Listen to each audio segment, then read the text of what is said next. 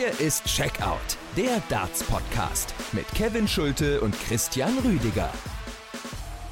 Liebe Freunde, seid gegrüßt, die 276. Folge von Checkout, der Darts Podcast powered by Sport 1. Wahnsinn, was für eine Zahl, ihr alle macht das möglich. Danke an dieser Stelle auch heute. Ihr hört Checkout überall natürlich, wo es gute Podcasts gibt, zum Beispiel bei Mein Sport Podcast, bei Spotify, Apple Podcasts und eben bei Sport 1. Ich bin Kevin Schulte und grüße Christian Rüdiger. Hi. Hallo Kevin, ich grüße dich und natürlich auch wieder alle, die zuhören. Und heute hört ihr im Podcast natürlich unsere Analyse zu den German Darts Open in Jena. Das war das elfte von 13 European Tour Events in diesem Jahr. Nur so viel. Peter Wright, ich würde sagen, er schickt sich an, in der ganz entscheidenden Phase des Darts-Jahres wieder langsam in Topform zu kommen. Wir gucken aber natürlich nicht nur auf Peter Wright und auf Jena, sondern auch auf die Rankings. World Grand Prix steht ja jetzt schon wirklich unmittelbar vor der Tür und die European Championship in Dortmund, die sind auch nicht mehr weit. Dann natürlich auch die Vorschau auf die World Series Series Finals in Amsterdam. Das ist das Turnier an diesem Wochenende, also ein Major-Event, natürlich nicht das Wichtigste, aber wir werden trotzdem einen kurzen Blick drauf werfen. Und wir haben ein kleines Schmankerl für euch vorbereitet und zwar gibt es neue Updates in Sachen German Super League. Die findet sehr wahrscheinlich im November statt. Das ist jetzt nicht ganz neu, aber die ein oder andere Information zu Teilnehmern, zu möglichen Teilnehmern wollen wir euch dann nachher da lassen. Also ist eine vollgepackte Ausgabe und ich würde sagen, wir gehen rein, verlieren nicht weiter Zeit und sprechen natürlich jetzt zu Beginn über das, was da an den letzten drei Tagen in Jena passiert ist. Peter Wright gewinnt zum ersten Mal seit fünf Jahren wieder ein Turnier auf der European Tour. Also er hat in der Zeit jetzt mehr Weltmeisterschaften gewonnen als European Tour Events. Dieser Erfolg kommt auch tatsächlich aus dem Nichts. So klar muss man das schon sagen, oder? Ja, das auf jeden Fall. Und ich finde auch, das war ein Statement-Sieg gewesen von Peter Wright mit der Art und Weise, wie er gespielt hat. Über das gesamte Wochenende einen Schnitt von 100, also im Prinzip über seine, was waren es dann, fünf Matches, die er gespielt hat. Genau.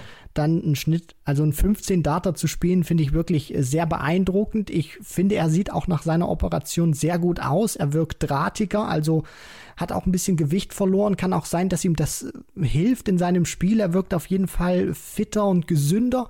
Und was mir bei Peter Wright auch aufgefallen ist, ich meine, das war jetzt sein dritter Titel in diesem Jahr. Wenn wir die WM ausklammern, dann war es äh, sozusagen sein zweiter Titel erst in diesem Jahr nachdem er Players Championship 2 gewinnen konnte, also im Februar, Anfang Februar, hat jetzt eine sehr lange Durststrecke beendet von titellosen Monaten, dass Peter Wright auch sehr fokussiert und sehr ernst war während seines Matches. Also wenig äh, ja, äh, ge gewitzelt und gescherzt hat mit dem Gegner. Und was auch sinnbildlich dafür gesprochen hat, das war dieses Finale gegen Dimitri Vandenberg, wo er 50 Punkte Rest hat, Vandenberg auf einem High-Finish steht, sehr hohes Finish und was macht Peter Wright? Er geht einfach direkt aufs Bullseye, spielt einen Zehner, weil das mit dem ersten Dart trifft. Also ich finde, der hat wie ein Mann auf einer Mission gewirkt und das war schon eine kleine Warnung an die Konkurrenz, an Price, an Van, an Van Gerven. Ich bin da, wenn es jetzt reingeht in die ganz entscheidende und heiße Phase in diesem Jahr. Und genau das ist ja die spannende Erkenntnis. Peter Wright hat in den letzten Monaten letztendlich nicht stattgefunden, nicht stattfinden können, natürlich auch wegen seiner Operation, musste ja dann äh, zugunsten übrigens von Dimitri Vandenberg ausgerechnet die World Series Events in Down Under ausfallen lassen und äh, meldet sich jetzt hier mit so einem tollen Ergebnis zurück. Und es war ja jetzt wirklich auch kein Turniersieg, den er sich irgendwie erschlichen hat du sprichst es an, 15 Data im Schnitt, im Prinzip die 100 Punkte im Schnitt in jeder Partie gespielt. Gegen Raymond van Barneveld, gegen Johnny Clayton, Ross Smith, Joe Cullen, Dimitri Vandenberg, mal abgesehen von Barney und Ross Smith, dann eben auch drei absolute Weltklasse-Spieler aus dem Turnier geworfen und äh, bis auf das Finale ja auch alle Partien sehr souverän für sich entschieden. Ja, genau, du sprichst da einen sehr wichtigen Punkt an und auch die Spieler, die er dann geschlagen hat. Wir wissen alle, er hat absolute Weltklasse-Spieler rausgenommen, aktuelle Weltklasse-Spieler mit Clayton, mit Cullen und dann im Finale auch mit Dimitri Vandenberg und dann auch Partien mit Raymond van Barneveld, wo man immer weiß, es ist ein fünfmaliger Weltmeister. Wenn der einen guten Tag hat, oder gute Minuten, dann kann der dich natürlich auch weiterhin vom Board fegen oder dir einen richtigen Fight liefern und Ross Smith, der immer wieder gut ist, dass er auch mal richtig äh, tolle Turniere spielen kann und da auch mal einen tiefen Run hin, hinlegen kann. den dann im Viertelfinale zu schlagen, das ist dann auch nicht so einfach, weil du auch genau weißt, okay, der hat jetzt mal wieder ein gutes Turnier erwischt, der Smudger vor TV-Kameras. Also das spricht wirklich auch schon für Peter Wright, der aus keiner einfachen Situation kommt, dann wirklich drei aktuelle Weltklasse-Spieler zu schlagen und zwei, die, wenn sie ihre Form haben, an dem Tag auch nicht wirklich leicht zu bezwingen sind. Kommen wir vielleicht jetzt mal konkret auf das Endspiel zu sprechen. Du hast natürlich diesen 10-Data-Moment schon angesprochen. Ganz generell stand ja über dieser Partie Wright gegen Vandenberg auch schon so ein kleiner Revanche-Gedanke natürlich für dieses epochale Matchplay-Duell der beiden. Und die beiden haben natürlich eine ganz besondere Geschichte zueinander. Es hieß ja jetzt, äh, Peter Wright habe Dimitri Vandenberg seit diesem Matchplay-Spiel wirklich konsequent ignoriert. Wie blickst du drauf? Ich habe ja eine ganz persönliche Sicht auf die Dinge. Ich glaube, es ist natürlich auch immer sehr viel Showfaktor dabei bei diesen ganzen Alpha-Tieren im Dartsport. Wie blickst du auf das Verhältnis zwischen Dimitri Vandenberg und Peter Wright? Ja, ich glaube, es ist auch ganz normal, dass du solche Phasen mal dabei hast. Ich meine, Peter Wright hat Dimitri Vandenberg so nah an sich herangelassen wie vielleicht gar keinen anderen Spieler auf der Tour. Der hat, wir kennen alle die Geschichte, im Lockdown monatelang bei ihm gewohnt. Der hat ihm sehr viel auch beigebracht und Dimitri Vandenberg konnte das auch nutzen. Und du hast dann als Sportler auch einfach mal Phasen dabei und das muss man auch alles äh, einordnen. Wenn man das sieht, Peter Wright seit Monaten keinen Titel geholt, nicht gut gespielt, gesundheitliche Probleme auch noch gehabt, dass du dann auch irgendwann nicht mehr so der freundliche Typ bist oder dann auch mal genervt bist und auch einfach mal nichts von anderen Leuten wissen möchtest, egal wie gut du dich mit denen verstanden hast in den vergangenen Wochen, Monaten und Jahren.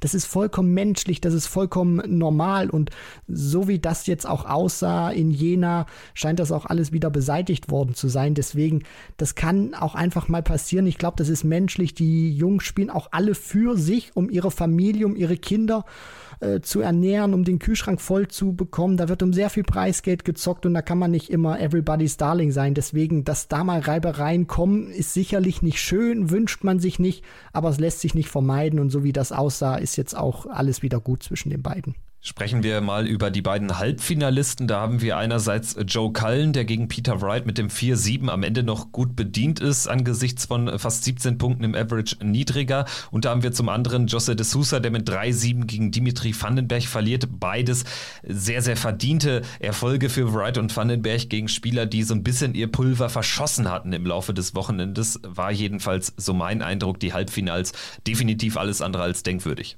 Ja, die waren schon sehr eindeutig in die Richtung von Wright, beziehungsweise dann auch Van Gerven, äh, Van Gerven Vandenberg natürlich. Äh, der MVG war nicht mit dabei in Jena, ganz ruhig, Christian. Das muss man schon, schon sagen. Und das hat auch sehr viel Erkenntnisse auch geliefert. Joe Cullen, einer der, auch wenn er aktuell vielleicht nicht immer die ganz großen Averages spielt, trotzdem einer, der schwierig zu bezwingen ist. Da habe ich auch mal letztens eine Statistik gelesen mit James Wade, einer derjenigen, der die meisten Matches gewinnt, obwohl er weniger im äh, Schnitt spielt als der Gegner. Wade hat, glaube ich, so 27, 28 Matches mal gewonnen. Ganz kurz, ne? Er gewinnt hier dreimal einen Decider gegen Joe Mernon, genau. Gurney und Luke Humphreys. Das sagt ja alles aus, ne? Richtig, genau. Und das war, und das ist auch wirklich verdeutlicht auch nochmal Statistiken. Cullen ist mit Wade einer, der in den letzten Monaten und ich glaube auch ein, zwei Jahren die meisten Matches gewonnen hat, wenn sie weniger im Average gespielt haben als der Gegner. Und das zeigt Joe Cullen auch gerade, wo er das letzte European Tour Event gewinnen konnte das war auch nicht äh, Rockstar A-Game, was er da an den Tag gelegt hat. Und hier sp spielt er sich wieder mit sehr viel Kampf natürlich auch, gewinnt wichtige Momente ins Halbfinale, bekommt dann natürlich von Peter Wright die Grenzen aufgezeigt. Also der hat dann wirklich unmissverständlich klar gemacht, das reicht dann zwar gegen andere, aber gegen mich an diesem Abend, an diesem Tag nicht. Und auf der anderen Seite Jose de Sousa, der Price erst aus dem Weg räumt, wo man wieder sagen kann, yo, seit dem Matchplay ist er wieder da und auch ein richtiger Contender, um weit in ein Turnier reinzugehen. Dann natürlich Vandenberg mit den neuen Darts gewechselt, den, den Sponsor, den Ausrüster, da gleich ins Finale marschiert, auch teilweise mit richtig guten Leistungen. Also das hat wirklich schon dieses Halbfinale, auch wenn sie nicht umkämpft waren, sehr viel gezeigt für jeden der vier Spieler, wie ich finde. Und Jose de Sousa hat vor allen Dingen eben gegen Gervin Price richtig viel gezeigt im Decider. Was war das für ein Finish? 125er Checkout auf Bull gegen einen sehr, sehr respektzollenden Gervin Price in dem Moment. Das sieht man natürlich auch nicht so häufig. Man sieht ihm natürlich an, wie unglaublich angepisst er von diesem magischen Moment des Portugiesen war, aber er hat äh, seinem Gegenüber auch sehr viel Respekt gezollt, denn das war, ja, wie gesagt, ein magischer Moment von José de Sousa. Ja, und man muss auch sagen, wie dieses äh, Finish dann auch entstanden ist. Es war wie für José de Sousa gemalt. Er steht bei 266 Punkten, nachdem sich Price zuvor auf 99 gestellt hat und steht bei 266 Punkten. Was macht er? Erster Dart geht über die Triple 20, der zweite steckt in der Triple 20 und jeder normale Mensch und jeder normale Dartspieler würde dann runtergehen auf die 19, weil er weiß, weil man dann weiß, wenn man nicht die Triple ähm, 20 erwischt, dann hat man kein Finish wirfst du 100, hast du 166, gibst Price 6 Starts Zeit für die 99. Das heißt, man geht runter, weil man weiß, Single 19, 167 oder Triple 19 und man ist noch ein bisschen tiefer im Finish-Bereich drin. De Sousa ich weiß nicht, ob er nicht auf das Scoreboard geschaut hat oder ob er sich einfach so sicher war, dass er diese Triple 20 trifft. Er wirft den dritten noch rein in die Triple 20, wirft dann statt der 100 die 140, steht bei 126 Punkten Rest. Price hat den einen Matchstart, kriegt die 99 aber auf Tops Tops nicht aus, weil der zweite in der Doppel 20 nicht sitzt und de Sousa stellt sich hin mit einem 126er Finish, bam ins Bullseye aus. Ja, da kannst du wirklich äh, richtig bedient sein. Ein überragender Moment genau dieser Moment unterstreicht eben, dass Jose de Sousa auch ein Contender definitiv wieder ist, auch für die ganz, ganz großen und die ganz, ganz wichtigen Turniere. Ich bin da wirklich gespannt, wie es weiter für ihn läuft. Er hat hier einen sehr interessanten Turnierweg. Er hat Dragutin Horvath rausgenommen in seinem Auftaktmatch mit 6 zu 4. Dragutin hat da sehr, sehr gut gekämpft. Äh, Brazzo hatte ja gegen Jeff Smith am Freitag gewonnen, sein erster Sieg auf einer European Tour Bühne in diesem Jahr gegen D'Souza dann mit 4-6 zu verlieren, definitiv keine Schande. Und D'Souza schlägt dann auch Steve Beaton mit 6 zu 3 in einem sehr, sehr guten, kurzweiligen Match. Steve Beaton ja auch wieder mit einem tollen Erfolg über Nathan Espinel am Samstag 6 zu 4 gegen DS in der Form. Auch ein interessantes Ergebnis, sagen wir es mal so. Ja, das hast du sehr schön auch formuliert. Steve Beaton zeigt einfach, dass er trotz äh, gehobenen Alters eines Dartspielers äh, immer noch magische Momente oder immer noch gute Momente, ich will jetzt nicht zu euphorisch klingen, immer noch ähm, ja, kreieren kann. Er ist zwar einer, der nicht mehr die ganz große Konstanz hat, aber es immer wieder schafft, in einem Jahr wirklich zwei, drei, vielleicht auch mal vier Ausrufezeichen zu setzen, wo du dir denkst, Mensch, das hätte ich ihm jetzt nicht zugetraut. Das war jetzt mal wieder so ein Moment gegen den sehr formstarken Espinel. Also man muss ihm immer mal wieder was zutrauen, Steve Beaton, und jetzt hat er es wieder gezeigt. Wer es auch äh, allen gezeigt hat, oder nicht ganz allen, aber zumindest einigen, ist äh, der Smudger, Ross Smith. Äh, du hast ihn schon einmal erwähnt, natürlich. Er war gegen Peter Wright dann klar unterlegen im Viertelfinale. Er war allerdings der einzige ungesetzte Spieler im Viertelfinale. Generell ja das Turnier in Jena jetzt ein komplettes Gegenstück zu der Vorwoche in Budapest, wo es ja dieses gesetzten Sterben in der zweiten Runde gab. Hier war es ganz anders. Es kamen nur ganz wenige ungesetzte Spieler richtig weit und Ross Smith ist eben am weitesten gekommen. Und dieser Erfolg, dieser Viertelfinale, Viertelfinaleinzug. Den hat er sich A verdient. Er hatte natürlich Glück. Er hat erstmal einen Freilos bekommen, durfte dann gegen Danny Nopper dran, gewinnt nach, ich glaube, 4 zu 0 Führung. Am Ende hauchzart noch irgendwie mit 6-5, kommt er so gerade über die Ziellinie und spielt dann ein unglaublich gutes Match am Sonntagnachmittag gegen Damon Hatter. Den schlägt er mit 6 zu 3 mit einem 106er Average. Das war Wahnsinn und das müsste, wenn ich jetzt richtig informiert bin und hier, ich gucke jetzt immer gerade fix, ja, war es neben Gervin Price, der auch eine 106 gespielt hat, der höchste Average des gesamten Wochenendes. Wochenendes. Ja, es ist genau das, was wir immer wieder auch prognostiziert haben. Ross Smith einer, der in seiner Karriere wohl nie die ganz große Konstanz finden wird, aber einer, der immer wieder auf der Rechnung von den etablierten Spielern auch sein muss, weil wenn der einen guten Turniertag erwischt, beziehungsweise gute Tage in einem Turnier, dann kann der auch mal richtig weit gehen. Der hat das schon gezeigt auf der European Tour, dass er da auch tief in den Sonntag reingehen konnte. Und jetzt auch wieder nutzt die Chance natürlich, die sich ihm da geboten hat. Und was auch sehr wichtig für ihn war, ist jetzt erstmal nach Jena zu wissen, yo, ich bin in dieser Setzliste drin für die European Darts Championship, hat sich da auch vorbeigespielt, unter anderem an James Wade, der jetzt hoffen und bangen muss, dass da bei diesen zwei Turnieren jetzt nicht noch genügend Leute an ihm vorbeiziehen mit 15.000 Pfund.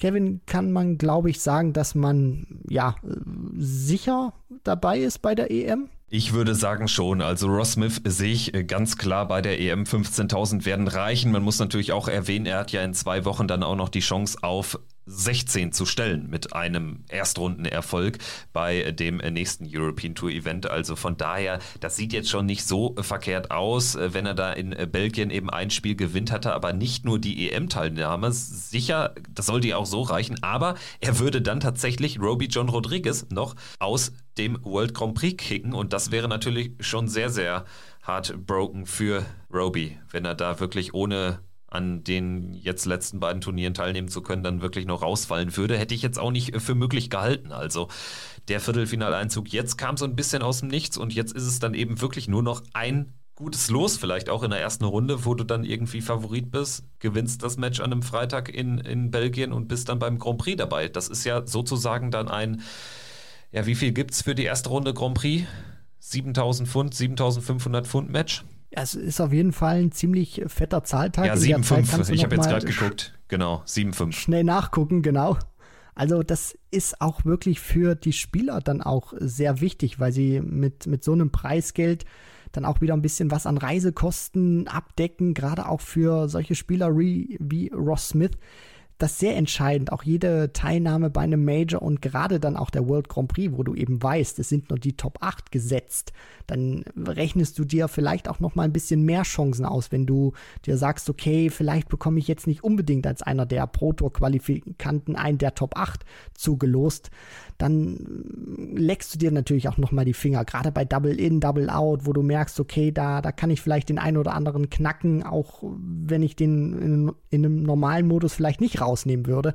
Also das, das ist nicht unerheblich und äh, oder nicht wirklich ähm, so ja äh, unwichtig für die Spieler. Deswegen wird der da alles reinlegen, um sich tatsächlich noch zum Grand Prix zu spielen. Wer sich äh, vielleicht auch zur EM immerhin äh, noch hat spielen können, ist Christoph Ratajski. Da reden wir über einen weiteren, ja, man kann ihn sicherlich als Überraschungsviertelfinalisten äh, bezeichnen. Der Pole gewinnt gegen äh, mit 6 zu 5 und gewinnt auch gegen Rob Cross mit 6 zu 5. Und genau dieser Sieg über Rob Cross letztlich, der kann ausreichen. 14.000 Pfund stehen bei ihm jetzt zu Buche. Er ist für die beiden letzten Events nicht mehr qualifiziert. Das heißt, heißt, genau wie James Wade, er kann nur zugucken und hoffen, dass sein Geld reicht für die Teilnahme in Dortmund. Ja, wird spannend. Ich denke, Ratajski wird richtig zittern müssen. 14 können aber so gerade reichen. Ja, tendenziell sage ich, das reicht für die 32. Setzposition. Ja, dann würde er sehr wahrscheinlich auf Luke Humphreys wahrscheinlich treffen. Man muss natürlich noch gucken, was macht Michael van Gerven. Das ist der Einzige, der ihn noch äh, von da oben verdrängen kann. Platz 3, Peter Wright, 49.500 Pfund, würde das auch nicht mehr stellen können mit 111.500 da noch ranzurücken, weil du maximal noch 50.000 abgreifen kannst bei den zwei Events, die da jetzt noch kommen, zusammen kombiniert. Und äh, ja, dann ist es natürlich auch erstmal für Ratajski ein hartes Los, klar, aber auch selbst verschuldet. Nur äh, für ihn geht es auch sicherlich darum, sich Selbstvertrauen dann auch wieder zu holen. Deswegen wird es ihm wahrscheinlich sehr egal sein, welche Setzlistenposition er hat, sondern sehr ausschlaggebend sein, dass er bei der WM, äh, EM dabei ist. Und er hat sich auch ein bisschen selber das zuzuschreiben, hätte eine deutlich höhere Position haben können in diesem Ranking, auch schon sicher qualifiziert sein. Somit muss er jetzt noch ein bisschen bang und ähm, hat jetzt seine Hausaufgaben erstmal ein bisschen noch erledigt, aber der Rest ist jetzt nicht mehr in seiner Hand und das ist äh, für einen Sportler kein gutes Gefühl. Aber ich denke auch, er hätte es vor dem Turnier in Jena definitiv unterschrieben, wenn er da mit 14.000 Pfund rausgegangen wäre. Wäre er gegen Nentjes rausgeflogen oder auch gegen Cross, dann wäre alles letztendlich vorbei gewesen und so kann er jetzt wirklich noch ernsthaft hoffen, unter den Top 32 in dieser European Tour Order of Merit zu bleiben. Zur Erklärung, es gibt jetzt eben noch zwei Turniere Eins findet in zwei Wochen dann in Wietze in Belgien statt und dann geht es hinten raus in ähm, Gibraltar dann äh, zum letzten Turnier. Das äh, findet dann Mitte Oktober statt. Danach wissen wir, wie das Feld und wie die erste Runde letztendlich in Dortmund bei der European Darts Championship aussehen wird.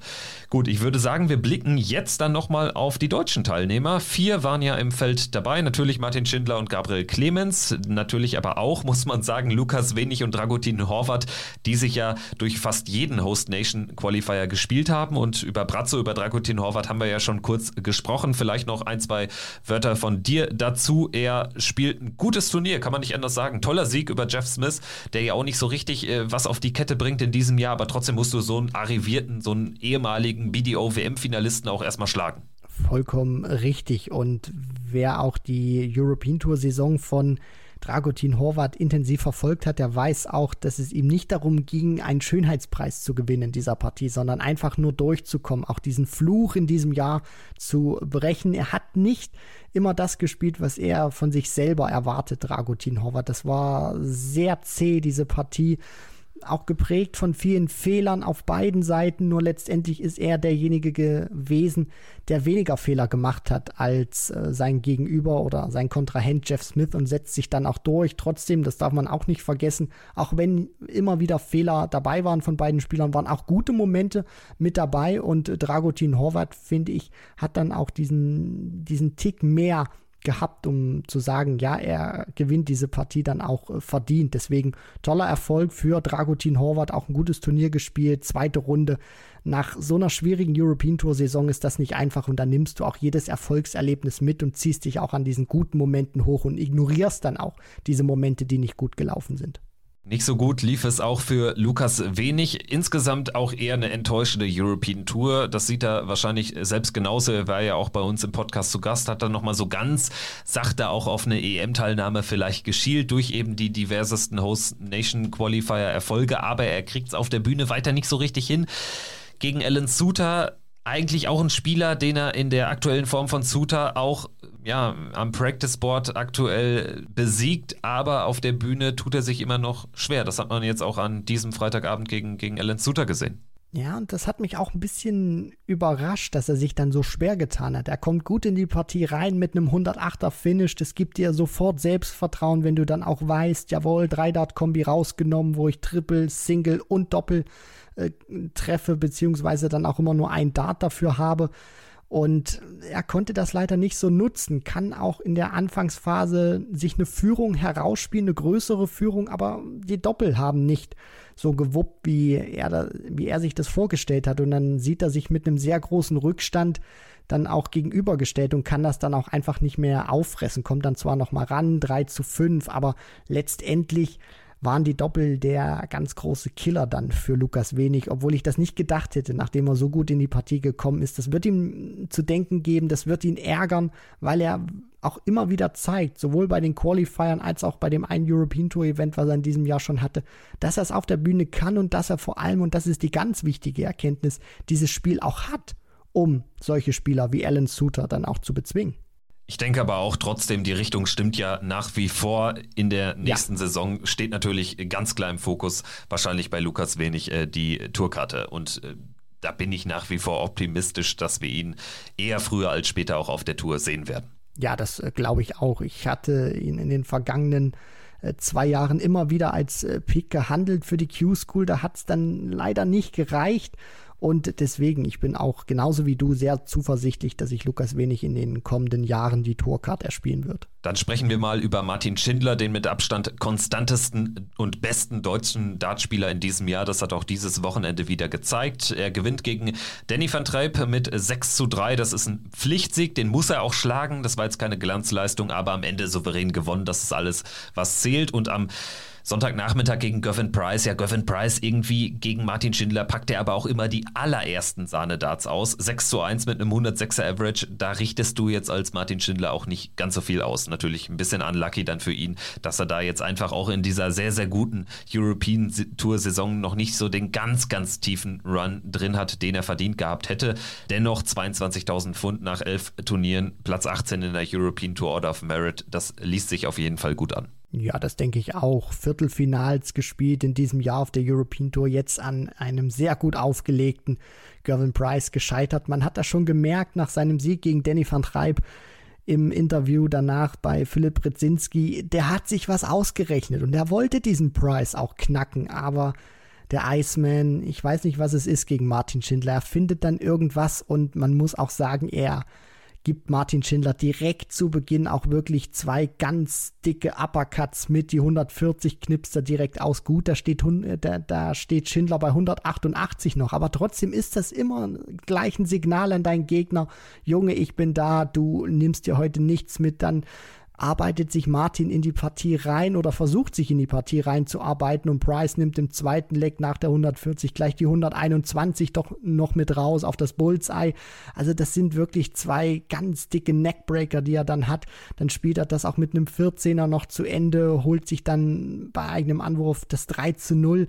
Also der Start selbst wenn Martin da ein bisschen besser gespielt hätte, Price wäre mit diesen High Finishes rausgegangen, beziehungsweise muss man dann auch sich fragen, ob Price diese High Finishes dann überhaupt gespielt hätte. Aber alles in allem, dieser Start war sehr essentiell und man merkt dann auch einfach, Price ist äh, zu gut dann auch in dieser Phase, um das dann noch aus der Hand zu geben. Deswegen, man muss wirklich sagen, unlucky, dass Martin Schindler in einen hervorragend aufgelegten Gervin Price gelaufen ist. In einen hervorragend aufgelegten Martin Lukman ist aus deutscher Sicht leider Gottes Gabriel Clemens gelaufen. Ein unfassbares Match und ich muss ja erstmal eine Aussage korrigieren.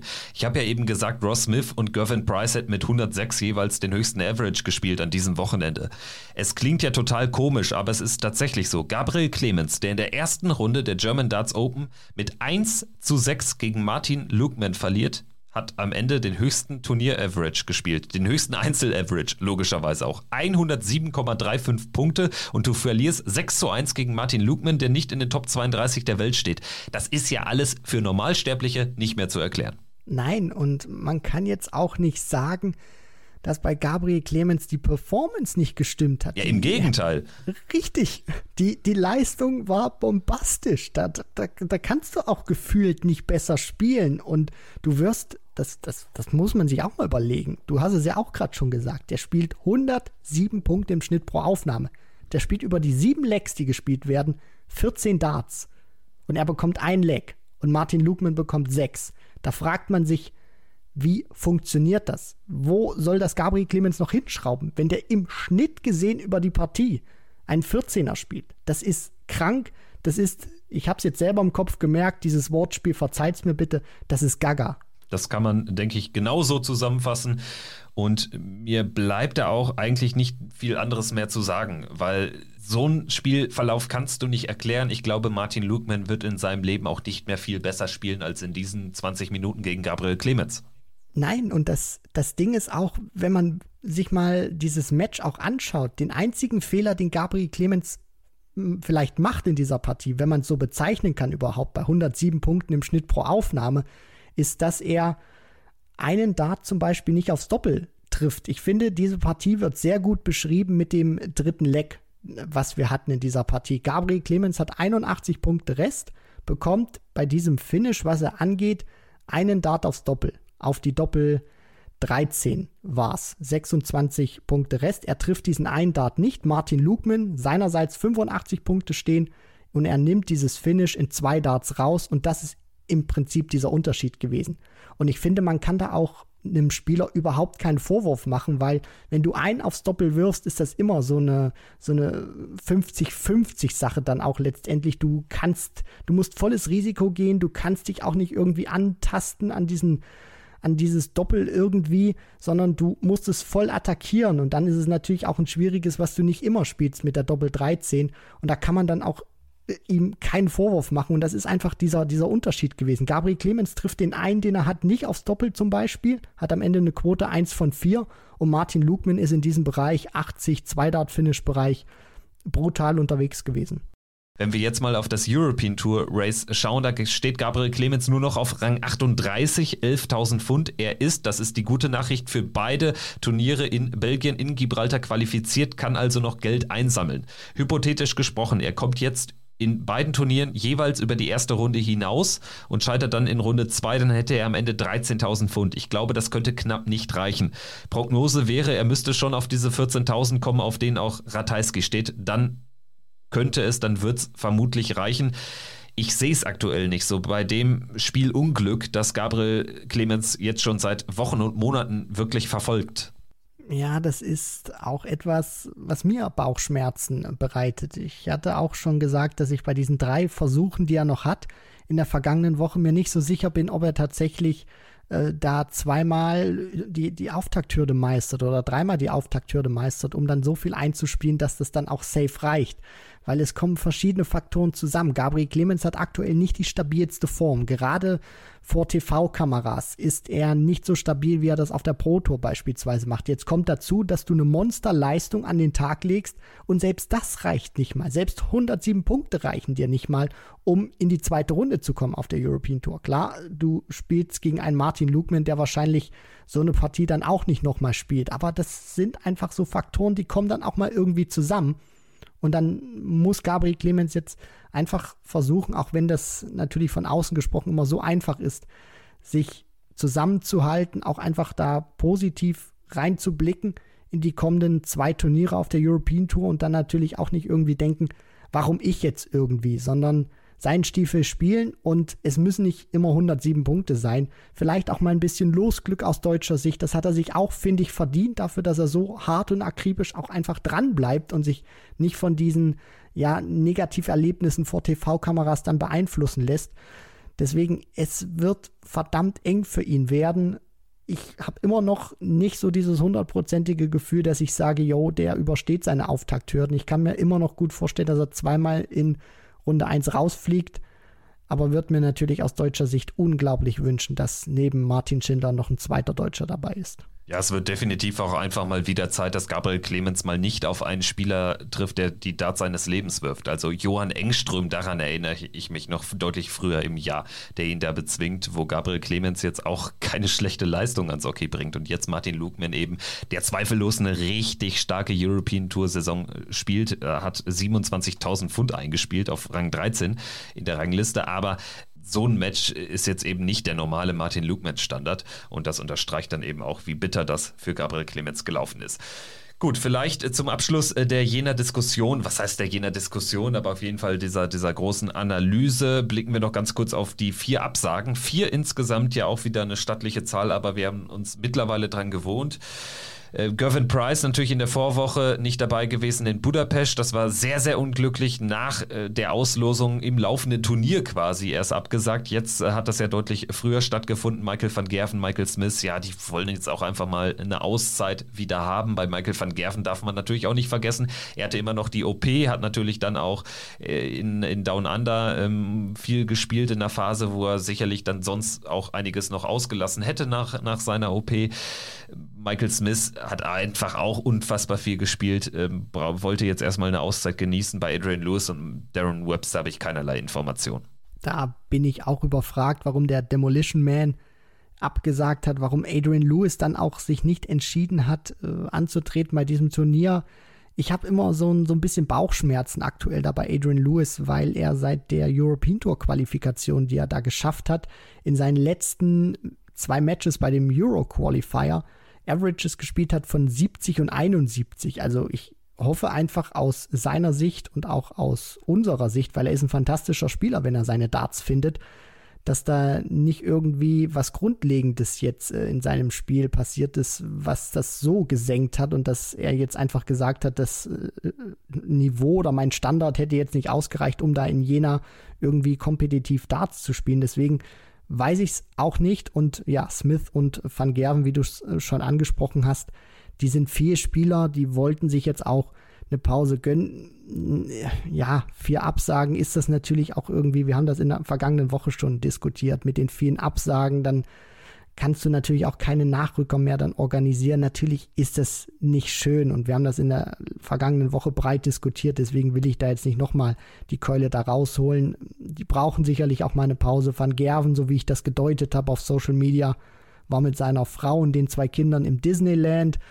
Ähm, die haben sich da auch gut gehen lassen, deswegen ist alles verständlich, dass sie sich auch mal eine Pause holen. Aber ja, dass dann eben das Turnierfeld dann eben dadurch äh, reduziert wird und das Teilnehmerfeld dann eben nicht mehr aus 48 Spielern besteht, ist dann natürlich auch schade und auch für die Fans, die teilweise seit über zwei Jahren gewartet haben, äh, dass dieses Event in Jena stattfinden kann, um die beiden auch zu sehen, ist das natürlich nicht gut. Dann würde ich sagen, Haken für diese Woche hinter die European Tour. Und wir gehen jetzt mal fix über den ganz großen Teich. Ganz kurz nur eben in, vielleicht äh, ganz äh, kurz angesprochen, äh, Danny Baggish ist wieder im Ellipelli dabei, hat sich qualifiziert und erstmals dabei David Cameron, der blickt ja insgesamt auf ein sehr, sehr gutes Jahr zurück, jetzt eben über diese Nordamerika-Tour in den Ellipelli reingespielt, auch sehr souverän, muss man sagen, genauso wie Danny Baggish.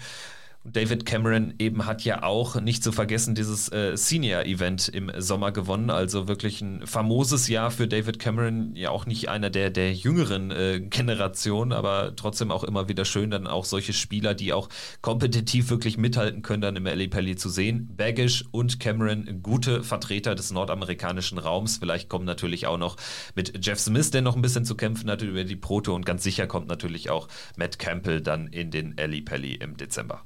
Das äh, finde ich auch, Kevin. Für Danny Baggish eine sehr wichtige Qualifikation.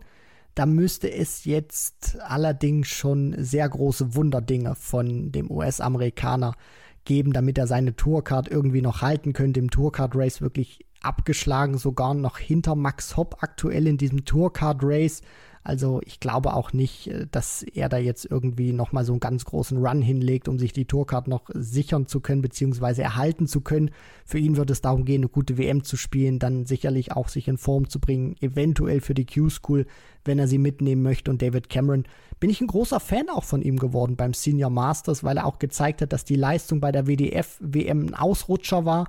Der kann richtig tolle Darts spielen, schon über 50, auch wenn man ihm das nicht unbedingt so ansieht das kann wirklich einer sein, wenn der auch, ja, gutes Los auch bekommt, äh, könnte das vielleicht auch dem ein oder anderen Gesetzten, ja, ein bisschen ärgern. Also, das ist ein richtig guter Spieler. Das also der kurze, kompakte Blick rüber in die Staaten und nach Kanada. Jetzt würde ich sagen, werfen wir den Blick voraus auf das, was da am nächsten Wochenende vonstatten geht. Am 16. September, am Freitag, geht's los mit den World Series Finals.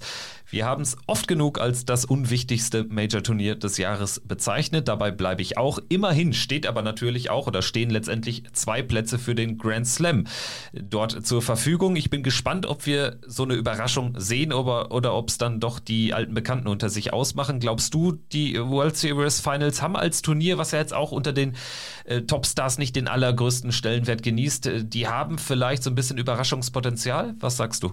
Ich denke in diesem Jahr nicht, weil wir so viele Topspieler auch haben, die unbedingt was zeigen wollen. Peter Wright hat jetzt schon in Jena wirklich eindrucksvoll unter Beweis gestellt, dass er bereit ist jetzt. Und das wird auch für ihn ein wichtiges Turnier sein, weil er merkt, dass er über Monate nicht wirklich gute Darts gespielt hat und auch nicht die Ergebnisse eingefahren hat, die er gerne einfahren möchte. Van Gerven, auch wenn er Premier League und Matchplay gewonnen hat, immer wieder Turniere dabei, wo er nicht zufrieden sein kann, wo er auch immer noch der Konkurrenz zeigt, dass er verwundbar ist. Gervin Price wartet auch, mal abgesehen von der World Series, jetzt darauf wieder mal bei einem etwas größeren Major-Turnier dann zuschlagen zu können. Für einen Johnny Clayton natürlich auch ganz wichtig. Dimitri Vandenberg natürlich sich an seine neuen Darts weiterhin äh, gewöhnen zu können. Joe Cullen natürlich möchte sich äh, weiterhin gut in Form präsentieren. James Wade möchte sich zurückmelden. Gary Anderson möchte zeigen, dass er noch lange nicht fertig hat. Also ich finde, da ist schon wirklich viel Brisanz drin, auch wenn es für uns nicht den ganz großen Stellenwert hat. Gucken wir ganz äh, fix auf das äh, Draw. Die acht Gesetzten steigen ja erst am Samstag ins äh, Turnier ein. Dimitri Vandenberg an eins gesetzt. Er trifft entweder auf Danny Baggish oder Ryan Joyce.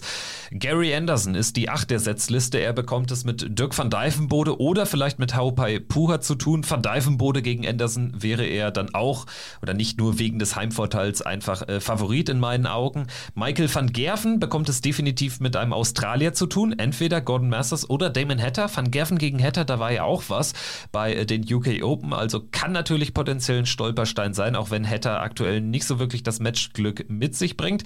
Johnny Clayton an 5 gesetzt. Er trifft auf Simon Whitlock oder Danny Noppert. Whitlock gegen Noppert ist für mich schon potenziell richtig starkes Erstrundenmatch, wenn ich äh, das so überblicke.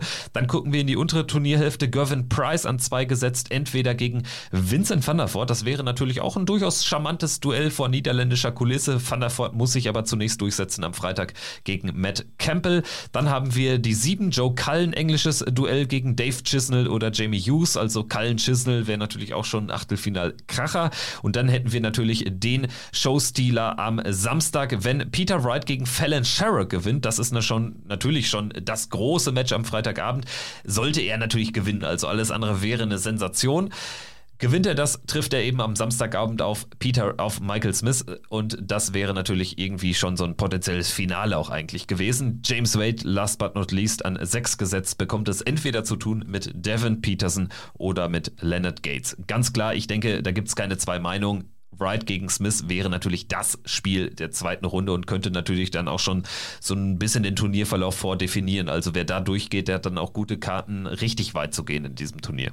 Ja, das sehe ich auch so und das würde ich mir auch gerne reinziehen wollen. Peter Wright gegen Fallon Sherrock ist natürlich namenstechnisch her äh, und auch von der Historie jetzt natürlich auch von dem, was Fallon Sherrock geleistet hat, ein richtiges Kracher-Match. Es wird an der Queen of the Palace natürlich liegen, welches Match wir sehen werden. Ich glaube, Peter Wright, äh, kann man jetzt nach Jena sagen, wird schon einen gewissen Standard ans Board bringen dann dieses Match gegen Michael Smith, egal wer das jetzt bestreiten sollte, ob Wright oder dann tatsächlich Sherrock.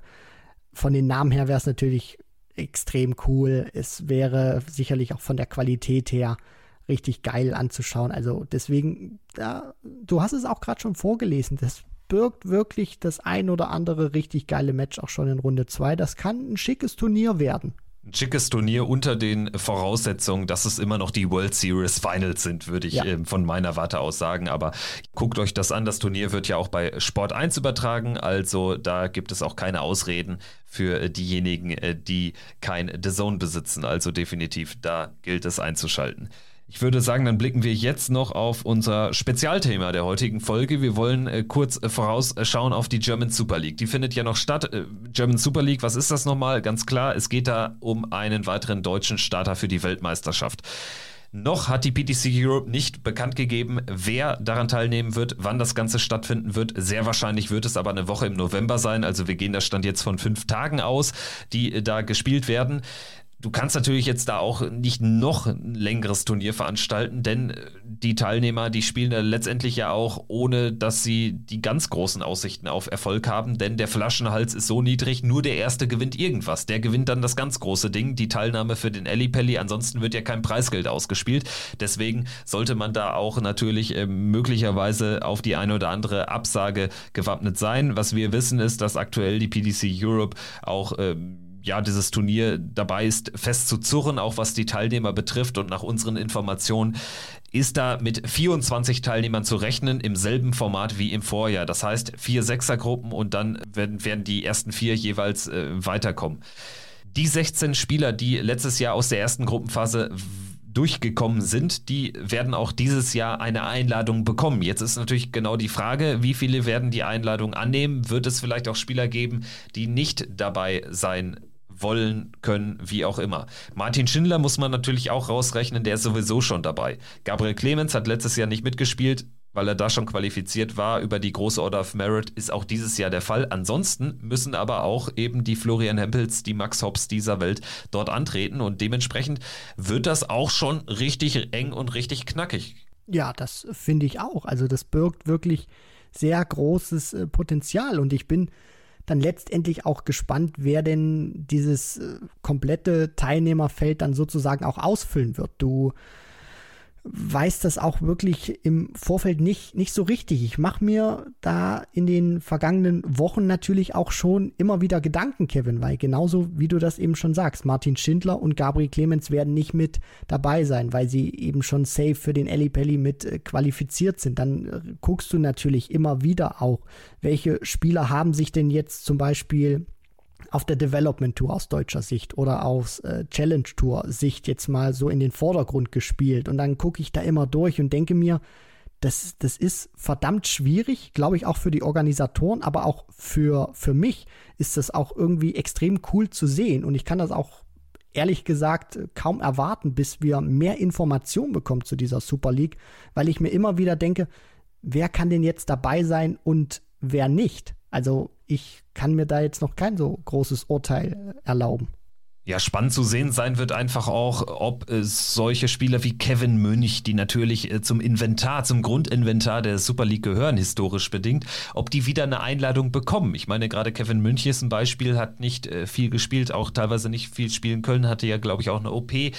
Aber das sind eben Spieler, die sind jetzt so ein bisschen irgendwie raus, so aus der deutschen Dartszene klingt zu hart, aber aus dem äh, kompetitiven Darts in Deutschland. Äh, Sascha Stein auch sicherlich ein Spieler, der kaum noch spielt.